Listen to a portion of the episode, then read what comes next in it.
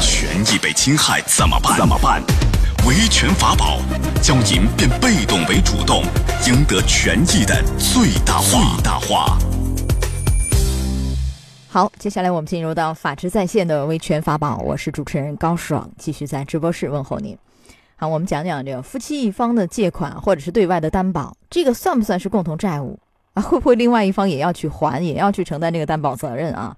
这是一个。还有比如像银行去借款也好，贷款也好，银行能不能会哎突然说，因为你的原因，比如你违反什么规定，我把你的贷款提前就收回来了，这可不可能？好，怎么样去应对？就这话题，我们请到了夏磊律师。夏律师您好，你好，欢迎您做客节目。好，咱们先讲一讲什么？这个夫妻当中的一方啊，如果需要借款，啊，比如说这类的，然后能否要求他的配偶一同去还款？这要看一看这个借款是一个共同债务呢，还是一个个人债务？判断的标准是什么？这个钱有没有用于共同生活？怎么去判断？为什么说不一定呢？因为我们有个原则，就是婚姻存续期间以夫妻一方的名义啊所负债务，一般来说啊应该认定为共同债务。但是如果说你能证明这个明确约定为个人债务，或者说啊一种约定各自所有的啊各自清偿，而且这个债权人知道啊，还有一种就是说赌博的、犯罪的、吸毒的啊这些犯罪活动的，还有一种就是说夫妻一方和这个第三人串通虚构，这种情况下才可能排除外。因此呢，这种借款可能原则上。认为呃是否啊用于夫妻共同生活，这是一个大的原则。借款如果是呃银行借贷的话，你让夫妻一方借贷，可能他一般来说都让夫妻共同去还，有另外一方 签字确认为共同借款人。总之来说，向银行借基本上是夫妻俩的共同债务，是吧？这个是。如果 向个人借，就像您说的，要看一看那几点啊。如果他们两个夫妻有个协议，然后呢呃或者说其中借款一方和那个和债权人吧，是吧？呃有一个协议，对不对？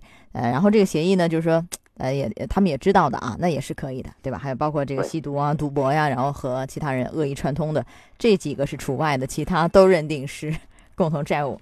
那我们再想问一下关于担保的问题，诶，很多人也关心这个，就夫或妻的一方啊，对外担保，这个担保，另外一方完全不知道啊，他去担保了，给人借款担保了，房子抵押了或怎么样啊，担保，啊，说人家不还我来还。那另一方完全不知道，蒙在鼓里，觉得很冤呐。万一对方那有一个人还不上，好，这担保人要还，那么这个这个担保行为算是一个共同的债务行为吗？还是一个个人行为啊？这个答案呢也是不一定，就是一方对外担保，他一般来也也是认为是那还是认定为啊夫妻共有债务。但是呢，我们法律上也规定，担保一方啊与债务人明确约定了，这就是我个人负责的担保，无夫妻的另外一方无关。如果有明确约定的，那除外。还有一种就是说，呃，另外一方他不知道，或者说不认可这种担保行为，而且证明呢这个担保的行为呢也不是用于这个夫妻共有的债务啊这个范围，所以说呢这种情况下也有可能认定为啊不是共同债务，是。这个担保一方的啊个人债务，那你这个怎么来证明啊？就是一方面是，除非他们两个债权人和债务人，就比如说夫妻的一方吧，去担保的那个人和对方啊，对方债权人吧，他们之间有一个协议，说，哎，这是我的一个个人债务，和我老婆和我老公没关系，是吧？他也认，这个可以。还有就是说，呃，你要证明，就是哎，夫妻一方的那一方担保了，他另一方不知道，我不知道这事儿，我也不认这事儿。不是我干的，是你找他去，对吧？那你这个关键是配偶这一方怎么来证明这一点？我不知道。那这不是一个共同的债务，这个很难吧？可这个倒很好证明，因为是反向的嘛。你就是说，你你证明认为就不知道不认可啊，这个很好。但是关键是你要还要进一步证明这个担保的债务目的不是用于共同生活，也不是共同债务啊。这一点其实是很容易的啊。你比如说，你一个企业对外担保，企业的一方作为法定代表人，他对企业的债务提供担保。那这个是企业的一个债务，它肯定不适用于共同生活，也不适用于共叫夫妻共同的债务啊，不认为是共有债务。往往很多的是个人之间，不是企业之间，对不对？都个人的这个。这时候你要必须证明，你要证明不了，那就是按原自来。那按照您说的很难证明，那不就是共同的了吗？那就是共同债务了啊！对，这就是举证责任的问题，能否能履行？但我觉得很难很难。不是说法律没有规定，而是你要履行你的举证责任。嗯，那我怎么来证明呢？有哪些方法呢？您能不能也提一提？我怎么来证明这个不是一个共同债务？这个，嗯，我我刚才举的例子没有用于共同生活，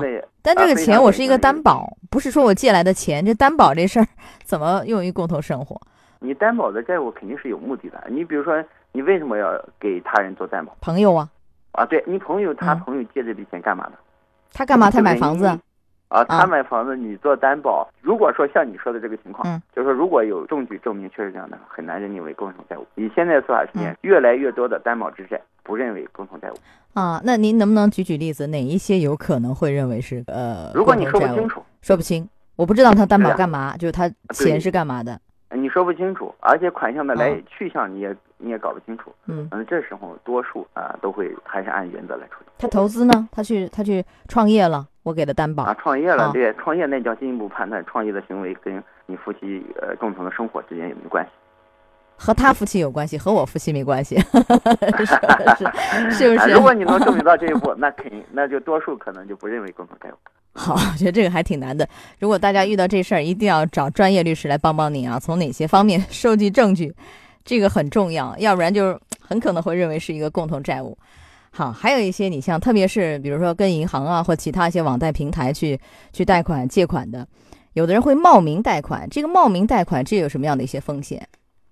比如或者借名，比如说我我没有这个资格不符合，我借夏律师的名字，哎，夏律师，我以你的这个名义哦来，贷或怎么样冒名是，不一样啊？那您都讲一讲。明显的嗯一个区别。啊，冒名肯定是不想让被冒名人知道的。你借名一般来说是被借名人是商量好的了解你这个借款事情。所以说你如果是冒名的话，那嗯首先这个合同是不成立的，因为呃名义的借款人他不知道这个借款，你实际的借款人，但是他又不是合同当事人。呃一般来说，这个被冒名人肯定是不承担合同责任的啊，实际借款人要承担呃合同责任。你这个冒名的这种行为，是不是也涉及到一些刑事问题？就是这个对对吧？诈骗的问题有可能会构成。啊，对，尤其贷款诈骗，它是有可能的，金额到一定程度，经催告还不偿还的，有有可能构成这个刑事犯罪。呃这里面还有一点区别，就是被冒名的人，他实际上是有权利来主张的，他的这个姓名权被被侵犯了，啊。如果说被因为不还款再列到什么黑名单名名单啊，或者征信体系里面，啊，他的名誉权也会受到影响啊，有可能被冒冒名人会呃要求这个冒名者承担一个侵权赔偿责任。啊，赔偿损失。如果说银行，嗯，银行在这过程中有这个未经审核的义务的话，也会要求承担，或者说连带承担嗯，都是有可能的。那这个借名，也就是说，比如说我请求夏律师您去贷款，然后您贷款完以后把钱给我用，是这意思是吧？对所谓借名。嗯借名一般来说就是借名人出面去借款，款项实际呃是另外一个人用人使用。哎嗯，对，那这个行为，银行如果知道了，这也是一种诈骗吧？串通起来，呃，呃，严重的刑事犯罪，他可能多数情况是违背了合同的约定用途。对，嗯没按贷款用途，对吧？对，使用而且呢，从嗯银行的角度来说，它这个合同可以收回是有效的。呃，银行只能去向呃名义的借款人去主张权利。那他主张权利，因为合同有效，他能不能把这个借款就收回？我发现你就是你贷了款，对，然后你又给别人用，干的又不是我这个就是当时借款的一个目的。你说你买房，然后你去投资了，你炒股，你赌博了，那我能嗯提前收回来吗？银行会收走？是就是说，借款人未按约定用途借款是贷款人是可以提前收回解除合同。啊，一般来说，如果银行的借款合同，一般来说都会有这个条款的。如果是自然人之间借款的话，那就一般来说很难会提到这个提前收回啊？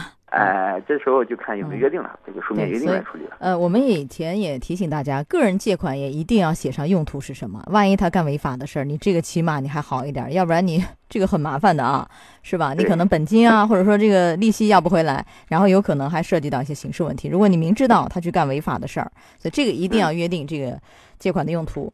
还有一些，你比如说像这个呃借款人。因为我比如说我投资失败了，或者我创业失败了，是吧？我当时向银行贷的款，那银行知道我这风险很大呀，会不会提前说让我还款呢？会吗？因为原来有一个叫不安抗辩权，就是当这个借款人他觉得他不安全了，他马上会行使一个不安抗辩权。我记得是不是可以收回来？